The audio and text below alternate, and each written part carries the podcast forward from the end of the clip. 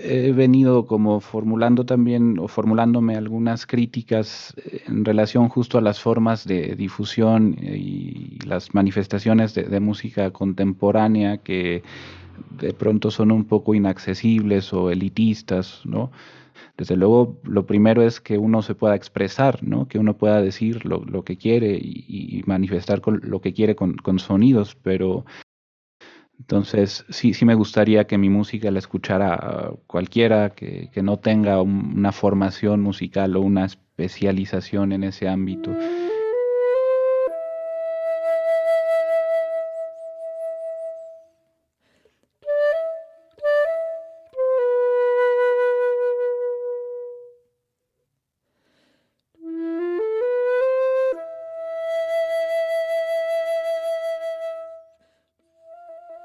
Estás escuchando De la mente a tus sentidos, un podcast que presenta lo más fresco de la música contemporánea de viva voz de los compositores y compositoras, con un lenguaje ameno, claro, coloquial y cercano a las personas deseosas de abrir sus oídos a nuevas experiencias. Eh, yo, Emanuel Vázquez, conversaré esta noche con el compositor Iván López, egresado de la Escuela Superior de Música hace ya algunos años, ¿no? Sí, sí, sí, ya, ya llovió. pues bienvenido a este espacio. Eh, yo recuerdo la última vez que, que escuché tu música, fue una especie de obra como para, creo que se llama Udu, no me acuerdo, un, instrumento ah, de, percusión. Sí, algo así con electrónica. Udu drum, es un tambor este etíope me parece que de, de arcilla, que es muy muy característico. Sí, me acuerdo. Y de ahí ya no supe nada de ti hasta que hiciste tu examen de titulación en la fonoteca, ¿no? Hace algunos años. Así es. Bueno, Clave el sitio del músico es una revista digital creada con la finalidad de difundir a la música y a sus ejecutantes, principalmente músicos mexicanos. Nace desde la necesidad de tener un medio de difusión para todos los proyectos independientes como pueden ser eh, producciones musicales, eh, conciertos y también por supuesto la opinión de profesional de los mismos músicos. Bueno, actualmente contamos con eh, algunas marcas y también festivales asociados que nos ayudan y nos permiten llegar a, mucha más gente. Sin embargo, también contamos con servicios como, que, como son impartir clases, ¿no? como se puede encontrar en el sitio, y también integramos en ocasiones banners o páginas de publicidad en nuestra revista digital. Y también ofrecemos realizar contenido de nicho a ciertos sectores como pueden ser marcas, como pueden ser productos, etc. Desde hace un mes eh, hemos sido integrados a una red de medios que se llama Sembra Media, que es una red internacional que nos permite tener una vinculación mayor a otros medios y también a una mayor audiencia. También así nos sitúa como un medio eh, ya pues más profesional, tenemos un alcance mayor. Eh, la revista digital sale de manera mensual en los primeros días de cada mes. Eh, por el momento es totalmente gratuita, sin embargo, bueno, se les invita siempre a que se suscriban a nuestra lista de difusión para que así cada mes les llegue y se puedan integrar dentro de este directorio que ya nosotros también tenemos, que cada vez está creciendo más en donde llegamos directamente a su bandeja de, correo electrónico. Y bueno, tenemos en Facebook e Instagram clave sitio músicos y clave sitiomúsicos.com en nuestra página, página web. Pues bienvenido. Antes de, de, comenzar la plática contigo, vamos a escuchar tu obra titulada Oscuros Puertos.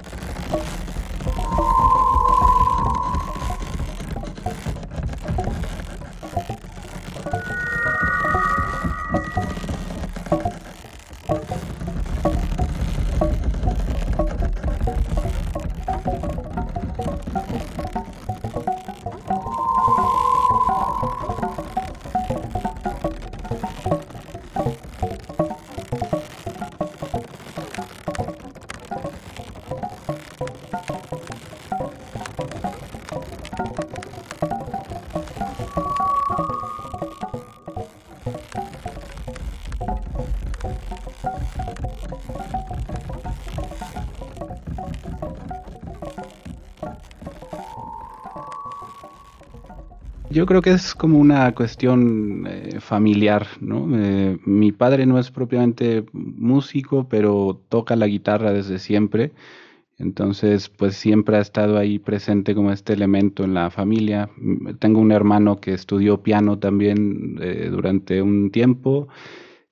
otro hermano también, este, pues toca guitarra, digamos, no a nivel profesional, pero es como una cuestión que siempre ha estado ahí en la familia. Entonces, en algún momento tomó una forma en el sentido de que entré a CEDART, por ejemplo, que es un bachillerato en, arte, que justo me empezó pues, a acercar con, de una manera más, más formal, ahora sí, este, pues a la música, ¿no? Y justo en esa etapa fue que pues comencé a descubrir como un, montón de cosas y mundos y demás.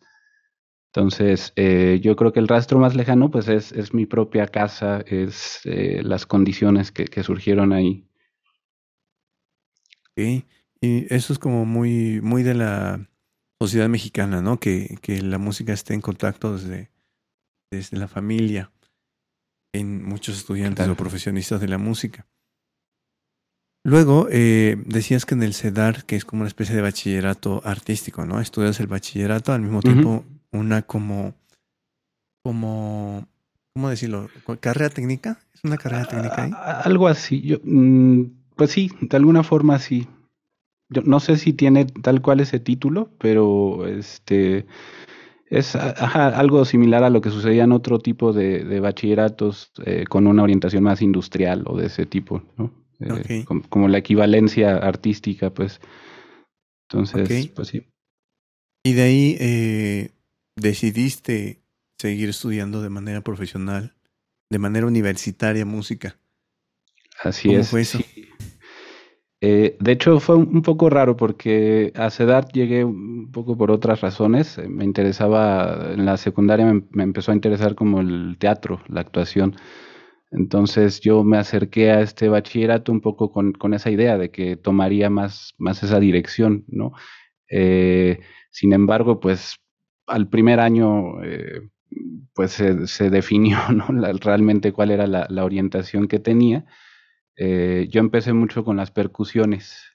Entonces, desde ese momento, pues empezaba con el yembe y con ese tipo de cosas que tenía por ahí a la mano. Eh, y justo lo empecé a, a, tornar en algo un poco más en forma en el momento en que había como un vínculo entre CEDART y el Conservatorio de las Rosas, aquí en Morelia, no sé si te, suena la escuela. Este, Entonces, en, aquel momento, pues había como un, vínculo en el que algunos estudiantes de CEDART podían ir a tomar algunas clases al conservatorio, entrenamiento auditivo, instrumento y todo eso. Y ahí fue que tomé ya eh, pues la, la, inclinación de las percusiones. Eh, entonces, al terminar el bachillerato de CEDART, entré un tiempo al, pues, al nivel medio de, del conservatorio en percusiones, lo concluí ahí y bueno, ya pues entré como en una crisis extraña que más bien me, condujo a, entrar a composición allá en la superior. Ok, cuéntanos de esa crisis que te llevó a componer o antes ya habías escrito algo. ¿Qué fue lo que te llevó a escribir música? Pues sí había como una cierta necesidad de, expresión. Eh, quizás en ese momento todavía no tomaba mucha forma, pero eh, no sé, yo creo que lo motivó un poco que de pronto me encontré un poco aburrido entre el repertorio percusionístico que, que había, que digo, no, no quiero decirlo como en mal rollo, pero no hay mucho repertorio, ¿no? Aún sigue siendo una familia instrumental mm, eh, poco estudiada, ¿no? En, relación a, otro tipo de, instrumentos eh, o, en comparación con otro tipo de familias instrumentales. Este, entonces lo, lo que encontraba era mucho minimalismo, mucho rollo así de ese tipo, ¿no? Eh, y la verdad me, cansó un poco, entonces eh, pues me empecé como a formular la idea de, poder hacer mis propias cosas. Y de hecho en ese momento también eh, yo creo que de alguna forma motivó que aquí en Morelia había un movimiento en, relación a la música electroacústica, pues estaba surgiendo el CEMAS y ese tipo de espacios. Entonces estaba como muy, muy vivo ese asunto o, era, digamos, algo novedoso. Entonces, pues me empecé a, interesar, a ir a los conciertos y demás. Eh, yo desde el inicio supe que tenía como una orientación más, más hacia la electroacústica, no tanto al, rollo instrumental este, duro, ¿no? Entonces, eh, sí fue, fue un poco que, empecé a, ver que no me sentía tan cómodo en, la carrera de percusiones, porque de hecho inicié el, primer año de la licenciatura eh, y lo dejé trunco y pues vino la crisis esta y, bueno, resolví que pues a lo mejor eh, no solo estudiar composición, sino también un poco salir de la ciudad me, me traería pues algún tipo de ideas frescas o, de alguna forma me pondría en un camino, ¿no? en, una dirección. Entonces, sí, fue, fue un poco la crisis del repertorio, la crisis de, de, no encontrar las cosas que buscaba solamente ahí en la ejecución de, de, la percusión. ¿no? Ok, y eso es algo muy común entre los invitados e invitadas que hemos tenido aquí, que de repente llega un punto en el que eh, como que como diría este, ¿cómo se llama este gurú que se hizo famoso ahorita? Eh, bueno, no importa, ahorita me acuerdo. No tienes ah, el, el, hambre, el hambre. el hambre. Tenías el hambre de hacer otra cosa. Y Carlos Muñoz, ya me acordé. sí. Y sí, efectivamente coincidimos en, esa cuestión de que, eh, sin menospreciar la carrera de instrumentista, pero sí hay como esa necesidad de, de ir hacia otros horizontes que como tú lo dices, a lo mejor eh, no sé si sea una cuestión de la academia, de que no permite eh, explorar esta familia instrumental que dice de las percusiones, o que no ha habido la apertura de compositores que sí han escrito para esta familia, pero no han integrado el repertorio a, a, la pues a la, al plan de estudios de percusiones. Claro. Entonces, eh, llega esta crisis donde comienzas a estudiar composición formalmente. En la superior, eh, digamos, pasó un año eh, sabático en el que justo aproveché para hacer examen de admisión y todo esto en la superior. Y bueno, pues no hubo mayor problema, ¿no? Quedé y pues continué. Comencé con Georgina, Georgina Derbez, ahí en la, en la carrera este, con Carol en la parte electroacústica, Carol Charguerón, eh, y ya después me enfoqué un poco más en el trabajo con José Luis Castillo. De forma paralela también a, las clases con José Luis, pues tomaba un taller con Germán Romero. Mm, Entonces, digamos, ese fue como el trayecto. Qué interesante que compartimos los mismos maestros, excepto Germán, pero todos los demás sí, también, también cursé con ellos. Lo cual eh, me hace pensar que eh, cuántas generaciones han pasado por esos maestros y, cómo se va formando como... Evidentemente cada uno de nosotros tenemos nuestro estilo, pero cómo se va formando como una escuela, ¿no? Una escuela de estos maestros. Eso se me hace muy interesante. ¿Cómo viviste esta cuestión de formación con tus maestros, específicamente con estos maestros que mencionaste? Eh, bien, pues yo creo que cada uno me aportó como ciertas cosas estratégicas, ¿no? Eh, de alguna forma, pues Georgina me, me acercó al, al, mundo este que yo en realidad no conocía, ¿no? Eh, eh, no, no, te contesté muy bien hace rato, pero sí tenía algunas eh, composiciones para percusión, para cuarteto de percusión, ese tipo de cosas, eh, muy en el rollo pues del, repertorio percusionístico, ¿no? De, alguna manera, o sea, detectaba que quería un poco salir de ahí, pero, pero de alguna forma también te condiciona, ¿no? En el momento de crear, de escribir algo. Entonces, pues sí, esos primeros ejercicios eran como de ese tipo, de esa naturaleza. Y bueno, ya con Georgina fue que pues empecé a tratar más técnicas y pues propiamente conocer el, oficio. Eh, entonces ella pues, pues me ayudó mucho en ese sentido, ¿no? Como, como el, el acercamiento primero, pues. Eh, Carol, pues desde luego en el sentido de, ir ofreciendo ciertas herramientas. Eh, yo, por ejemplo, a la fecha utilizo mucho Super Collider. Esta pieza que escuchamos está hecha en Super Collider. Eh, a lo mejor otro tipo de plataformas como Max ya, ya no las uso, pero bueno, Carol estuvo muy presente en ese sentido de pues otorgar ese tipo de, herramientas, ¿no? Eh, con José Luis quizás ahí ya pasé como a una etapa más de, autoexploración, de, ¿cómo decirlo? De pues de búsqueda más personal, o sea, no sé, profundizar en mi propia búsqueda, ¿no? En, lo que realmente me interesaba y, ya no tanto ceñirnos de una técnica o de otra, sino, sino justo un, poco la labor de encontrar la propia voz, ¿no? Yo, no sé si eso ha sucedido, pero al menos siento que fue esa, esa la etapa. Eh, bueno, te digo, fue, fue paralelo el, taller con Germán Romero. Entonces, como que cada uno me estaba eh, detonando algunas cosas, ¿no? Yo, yo por ejemplo, con José Luis, este, trabajé mucho o, descubrí mucho esta parte en que no me siento tan identificado con, una música muy narrativa o anecdótica, sino, sino más bien eh, una búsqueda de estados, no, no tanto de una definición, no sé si, si, si fuera esto pintura, pensaríamos como en, pintura figurativa, ¿no? Y, el otro mundo que es el abstracto.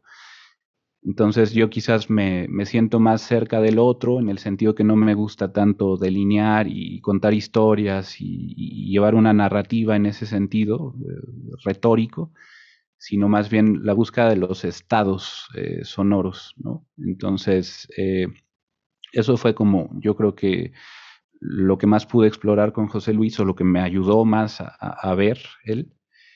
Eh, y Germán un poco también en ese mismo tenor, pero obviamente con otras referencias, con otro bagaje, con otras recomendaciones, ¿no? Entonces yo creo que fue una etapa muy, muy rica el, trabajo con ellos dos, ¿no? Porque justo me comencé a, identificar las cosas que, que, me interesaban, pues, de estar estudiando esto. Y eso es lo más bonito de, tener varios maestros porque cada uno desde diferentes ángulos te va como alimentando de, sus propias eh, experiencias y, técnicas y estilos. Eso ha sido muy bonito. Ahora, eh, platícanos de tu obra. Ya empezaste como a, dar algunos rastros de, de qué podemos encontrar en tu música. Concretamente de esta obra Oscuros Puertos. ¿A qué hace referencia el nombre? ¿Qué es lo que tenemos que estar buscando? Eh, al escucharla, ¿cómo es ese camino de la audición? Ok, bueno, un, poco el contexto de la pieza es, este, la, después de la superior hice un máster en eh, Madrid, eh, un máster de composición electroacústica. Eh, allá trabajé con Sergio Luque, no sé si es un compositor como bastante renombrado también mexicano, eh, que ha este, trabajado mucho con el código, con Super Collider, precisamente. Digamos, en, el ámbito de la electroacústica es muy relevante su trabajo pedagógico y, estético también. Entonces, eh, un poco, pues ese era el interés, eh, profundizar en la plataforma, en Super Collider. Y bueno, la pieza surge, la pieza es parte del proyecto final de esta maestría. Entonces, eh, pues en realidad el planteamiento de la pieza es algo simple en el sentido de que solamente me propuse como crear un, proyecto de, música electroacústica, de una obra acusmática que, ni siquiera era multicanal, es estéreo. Eh, digamos, es, por eso eh, insisto como que el proyecto es como bastante simple, no había más aspiración que la, esta obra acusmática que iba a ser generada a partir pues de una imagen sonora que yo tenía eh, en aquella estancia, pues no sé, pasé algo, por ejemplo, por Barcelona y Portugal y, algunos de sus puertos eh, son súper sonoros. Este, justo hacía caminatas y grabaciones de campo como en el afán como de este, adentrarme en estas sonoridades, en estos paisajes. Eh, y ese fue el, origen, ¿no? A nivel de, pulsión de, lo que motivó la, obra. Entonces, pues simplemente quise en lugar de hacer una grabación de campo y, hacer un paisaje sonoro, eh, pues quise sintetizarlo todo, ¿no? Es decir, a partir de esta observación, de esta escucha, de, la documentación de paisajes de distintos lugares, eh, pues me, puse a analizar eh, cuáles eran las peculiaridades, particularidades de estos entornos que tanto me, interesaban en ese momento. Entonces, pues lo que me propuse fue eso, eh, sintetizar justo en esta plataforma, en Super Collider, todos los elementos sonoros que necesitaba para reconstruir esta imagen sonora. Ok, entonces, podemos, podemos eh, entender que es como una, bueno, ya lo dijiste, una síntesis de lo que viste en esos lugares, en esas caminatas en las que pasabas. Los sonidos que usaste para esta pieza, ¿de dónde provienen? ¿Provienen de este grabaciones de campo que hacías o es otra cosa? Es, es todo sintético. O sea, justo es, es, lo que te comento, que el proceso de grabación y observación solo fue eso, ¿no? Una etapa previa para obtener, digamos, el material. Ya después, a partir de eso, yo lo que hice fue sintetizar, o sea, todo es hecho en Super Collider sintéticamente, no, no hay grabaciones, ¿no? Eh, cada uno de los elementos. Eh, quizás ahí yo creo que radicó, pues, o sea, em, en, reducir todos los elementos sonoros eh, de este tipo de, entornos que me interesaban, reducir a las mínimas eh, posibilidades, ¿no? Por ejemplo, lo que hay en la pieza son cuatro o cinco elementos sonoros que obviamente van fluctuando, van teniendo una evolución, pero son cinco, cuatro o cinco elementos, ¿no? Entonces, ya desde ahí me planteé como una cierta idea de balance instrumental, en el sentido de que hay una zona más aguda, media, hay otros sonidos más graves, eh, pero yo creo que, digamos, la estrategia radicó pues en en lograr reducir toda esa complejidad sonora a unos cuatro o cinco elementos a través de los cuales podría recrear aquello. Ok, entiendo. Yo quisiera hacer la analogía para, para que yo lo comprenda mejor.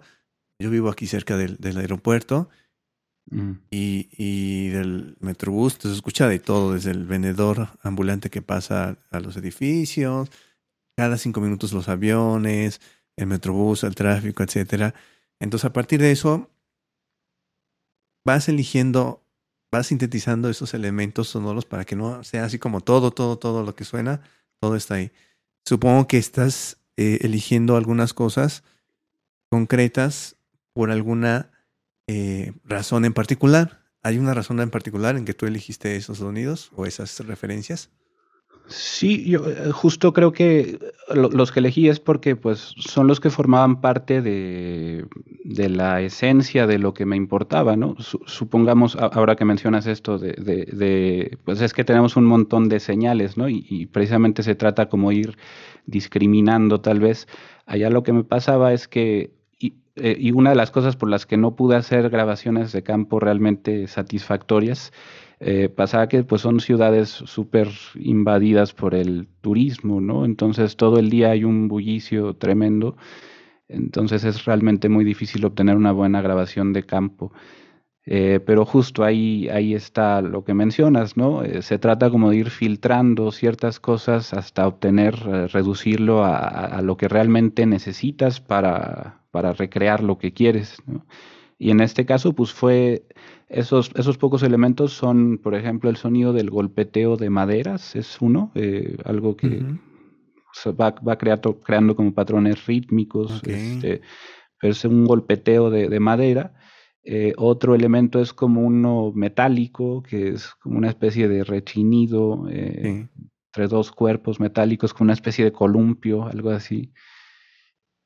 Otro elemento es como una tela, un velo de agua que hice a partir de, granulación. Tiene como un pequeño deslizamiento del tono, un glissando, eh, que da justo esa sensación como del agua que se mueve. Y un cuarto elemento, pues es el, un poco cómo se estiran las cuerdas de las embarcaciones y provocan como esos crujidos. Eh, y quizás otro, otro elemento más, pues es eh, los, los, estos sonidos graves, como de golpe, golpear la, ya la embarcación, ¿no? Como de irla pisando, como, no sé. Wow. Ah, ok, pues ya, ya, ya me está como, como, como recreando la imagen en mi mente de, de todo lo que, lo que tú viste, ¿no? Eso, eh, yo creo que desde mi punto de vista es como que es esa impresión de lo que tú viste, lo transformas a algo y justamente la música es eso, ¿no? Como transmitir lo que, lo que vive el compositor. Por eso este, esta, este viaje que, que te pedí que, que nos explicaras, que nos comentaras todo eso que viviste, me parece fenomenal. Quisiera escuchar un fragmento nuevamente, ya como para sentar esto que nos platicaste. Entonces, esta obra tiene como licencia para poder recrear en nuestra mente los puertos que tuviste que tú visitaste y caminaste. Es una recreación de lo que tuviste y viviste. Sí, eh, ¿te contesto ahora? Sí. Ah, ok. Eh, sí, mm, sí, yo creo que es tal cual pues una reconstrucción, una recreación de una imagen sonora ficticia, ¿no? Finalmente pues no hay un, un fragmento de, de, la duración de la pieza en el que me haya basado, sino que todo es como el, imaginario que se me fue construyendo al, respecto, ¿no? Y, finalmente no, parto de una imagen fija o, de un registro en específico, sino de lo que fue saliendo de mi mente a partir de, pues aquí por ejemplo fue muy importante el proceso de síntesis, ¿no? Una vez que, llegué a, obtener los espectros, el, sonido, la composición eh, interna de los sonidos que necesitaba, eh, pues ya fue mucho más eh, fácil, por así decirlo, el, el proceso de composición y, y, todo esto. Ok. ¿Por qué el título? ¿Es, ¿Tiene, supongo que referencia a la noche? O, eh, sí. Ok. Sí, eh, totalmente un, un, cierto acontecimiento nocturno. Es especialmente la noche porque pues algo importante de, de, la pieza es que de esta pieza y, y, de otros proyectos que me he estado planteando, eh, tengo un cierto interés por, por las fuerzas invisibles en la naturaleza que pueden llegar a, a, a, generar o a detonar este tipo de construcciones rítmicas eh, involuntarias, ¿no? Uh -huh. Este tipo de, de complejidades pero justo aquí eh, la noche, pues porque en, en, la noche se desatan más fácilmente unas ráfagas que obviamente mueven y agitan más las embarcaciones, ¿no? Entonces, eh, ese es como el, la, la fuerza detrás de la, de la pieza, el, el, aire. Ok, pues ya, ya tengo material para, para viajarme. Entonces okay. vamos a escuchar nuevamente Oscuros Puertos del compositor Iván López.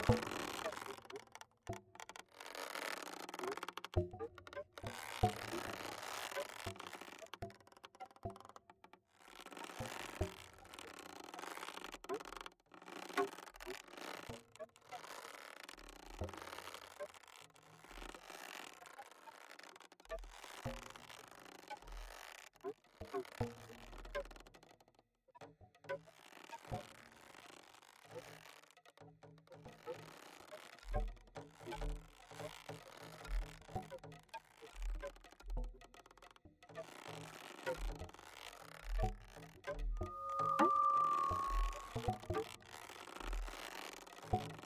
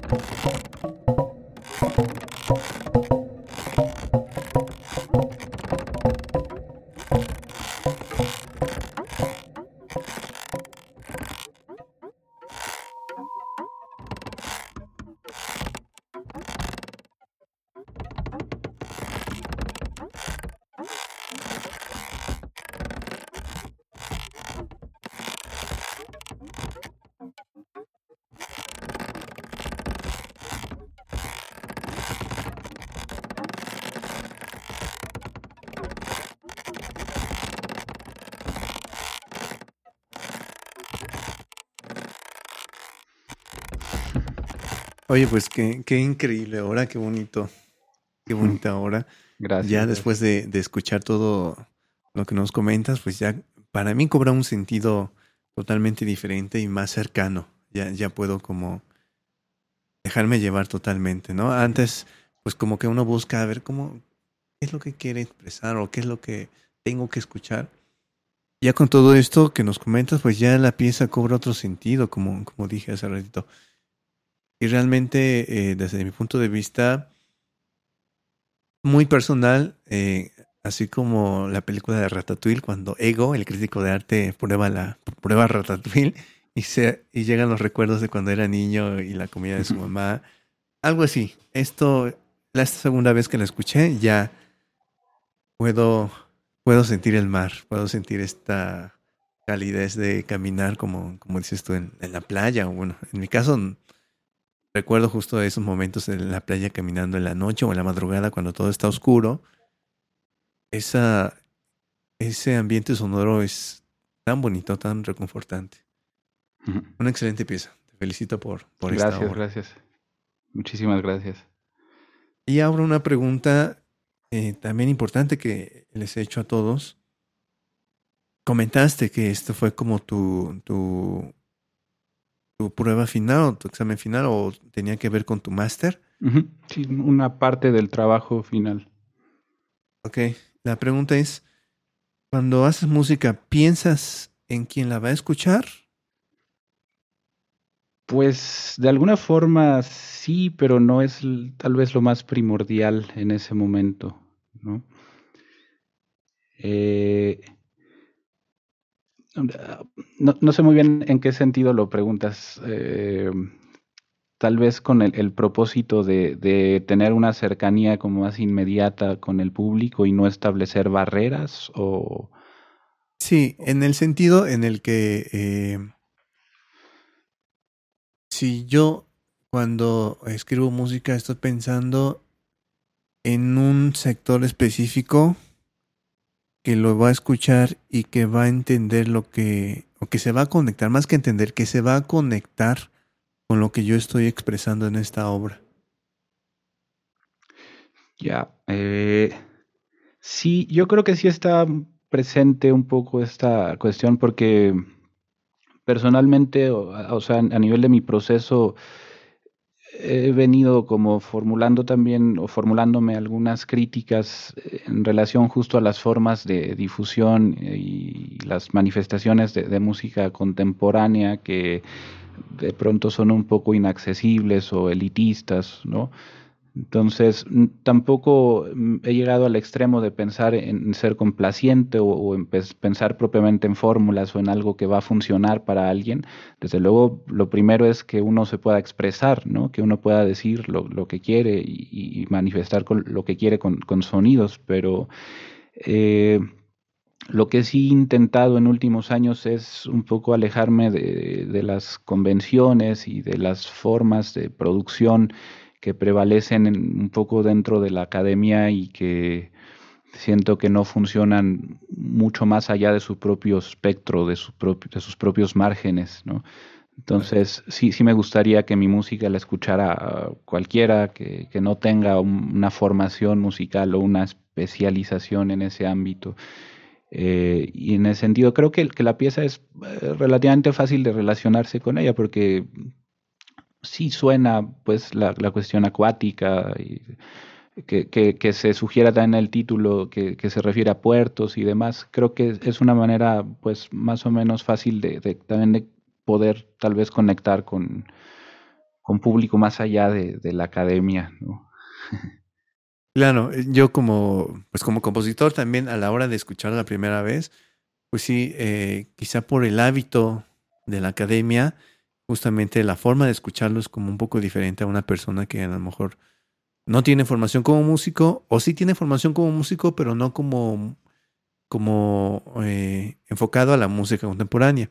Uh -huh. Entonces, eh, evidentemente ahora que lo dices, pues sí tiene sentido. El título ya te da como una orientación hacia, hacia qué es lo que tienes que, que ir construyendo en tu mente. Los sonidos, evidentemente, también. Ahorita se me hace muy obvio, pero al inicio sí fue así, muy académico mi forma de percibirlo.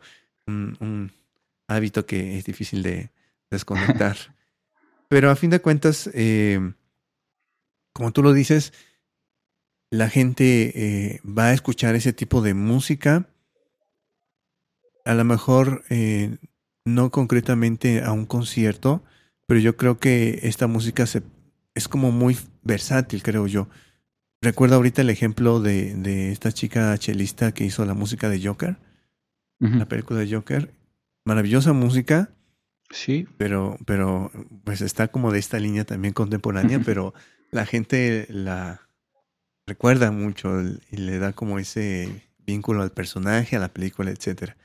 Ahora, también lo que mencionabas, lo de ser complaciente, vemos que hay una situación con la cultura popular en esta en esta moda de la, de la cultura de superhéroes, películas y todo eso, todas esas cuestiones que se dan de que eh, el, el, fandom exige ciertas maneras de hacerlo, cierta música, cierta estética, ciertas historias, en fin. Y pues al fin de cuentas, eh, pues sí, como que las empresas, Marvel, Disney y todos ellos, tienen que como conciliar sí están pensando evidentemente en un público. Es como la otra, lo opuesto a lo que la música académica propone, ¿no? La música académica es como más centrado en la academia, a lo mejor, no sé si, si, no lo voy a decir, a lo mejor en la academia, no tanto en nosotros. Ya nosotros nos hemos dado la tarea de, como tú lo mencionas, de abrirnos esos obstáculos que la academia a veces pone por cuestiones pues, elitistas, como bien lo dices, o, o, pues de, de, circuitos en donde la música se toca, los mismos circuitos de siempre, o el mismo circuito.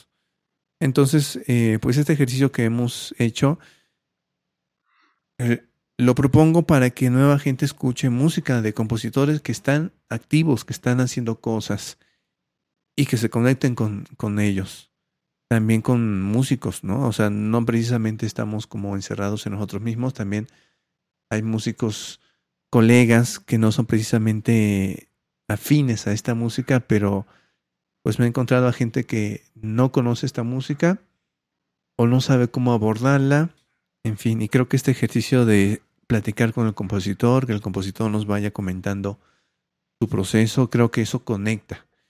Y, y me da mucho gusto que, hayas tenido la oportunidad de estar aquí y conversar sobre tu obra en concreto. Ahora, platícanos sobre qué proyectos futuros tienes en mente. Eh, bueno, pues ahora un, poco aludiendo a esto mismo de, ciertos problemas de, la academia, eh, justo en, en, estas reflexiones que me he planteado últimamente, eh, pues también me doy un poco cuenta de que la figura del compositor tal cual la queremos ver a veces pues resulta un poco anacrónica en el sentido de que es como una figura un poco decimonónica que no sé, pensamos más en el compositor romántico, lo que fue el compositor romántico, que lo que es actualmente un compositor con las configuraciones actuales de, de las sociedades distintas, este, entonces, eh, quizás también en este momento de mi proceso me estoy alejando, mm, no, no definitivamente, pero estoy haciendo como un esfuerzo por, por no, no pensar mis próximos proyectos desde esta individualidad, ¿no? Este, romántica. y, y más bien plantearme como algunos proyectos más de colaboración. En ese sentido, pues estoy trabajando con un chavo, este, artista plástico, se llama Roberto Carrillo, también muy, muy recomendable, su trabajo es increíble, muy abstracto, muy dentro de esos márgenes también. Eh, y con él estamos haciendo como una especie de rebote de, de obra en el que pues él, por ejemplo, está con dibujo y yo a partir de eso genero algo de sonido y estamos ahí como intercambiando, ¿no? aún se está como configurando, no hay todavía un producto propiamente del proyecto, eh, pero digamos está en el camino. También estoy trabajando con Alejandro Franco, que es un compositor que ahora vive en Canadá, también estuvo acá en la Superior un tiempo. Eh, y él se ha especializado mucho pues en el ámbito también del código y la programación y, pensar el sonido pues desde ese tipo de, espacios. Entonces estamos formando, también estamos en proceso de formar pues un, como un dúo electrónico, eh, no tanto en el sentido electroacústico tradicional académico, sino más un poco cargado hacia otros terrenos como por mencionar algo, pues música más dentro del margen IDM, lo que llaman, ¿no? Como ese tipo de, música. Este, que justo puede ser música que, se acerque más a otro tipo de públicos que no son este público académico de siempre, ¿no? Eh, y un tercer proyecto es con otro amigo bailarín, se llama Francisco Ponce. Eh, pues con él estamos comenzando a, generar un, solo que él, va a bailar. Eh, pues desde luego yo voy a hacer la parte sonora. Eh, pero sí, yo creo que lo que caracteriza más esta etapa en la que estoy ahora, pues es como la búsqueda de, colaborar, de, de tender redes, lazos hacia otras partes otras disciplinas. Ok, ok, más como multidisciplinario el asunto, ¿no? Pues sí, de alguna forma. ok. Bueno, platícanos, eh, más bien compártenos tus redes sociales, ¿dónde podemos encontrar tu música? ¿En qué plataformas? ¿Dónde podemos seguir tu trabajo? Eh, por ahora estoy solamente en SoundCloud, es SoundCloud com eh, diagonal Iván.lópez. Ahí me pueden encontrar. Eh, mis eh, más redes sociales, pues Facebook, igual aparezco como Iván López. Mm, habrá miles, pero bueno, este tal vez el distintivo puede ser ahí una, una gorra, no sé. y nada más por ahora con este con estos proyectos que llevo hasta ahora pues e, esa es el, SoundCloud. Pero más adelante ahora con por ejemplo lo de Alejandro Franco pues tal vez tomemos otras otros espacios no Bandcamp o qué sé yo pero bueno eso está en proceso. Ok, pues pues te deseo mucho éxito y ojalá eh, en cuanto tengas otro trabajo vengas a platicarnos aquí sobre sobre este trabajo también por supuesto, encantado. Bueno, y sin más por el momento, te agradezco mucho tu, visita a este espacio. Y, y, pues nada más. Nos vemos pronto.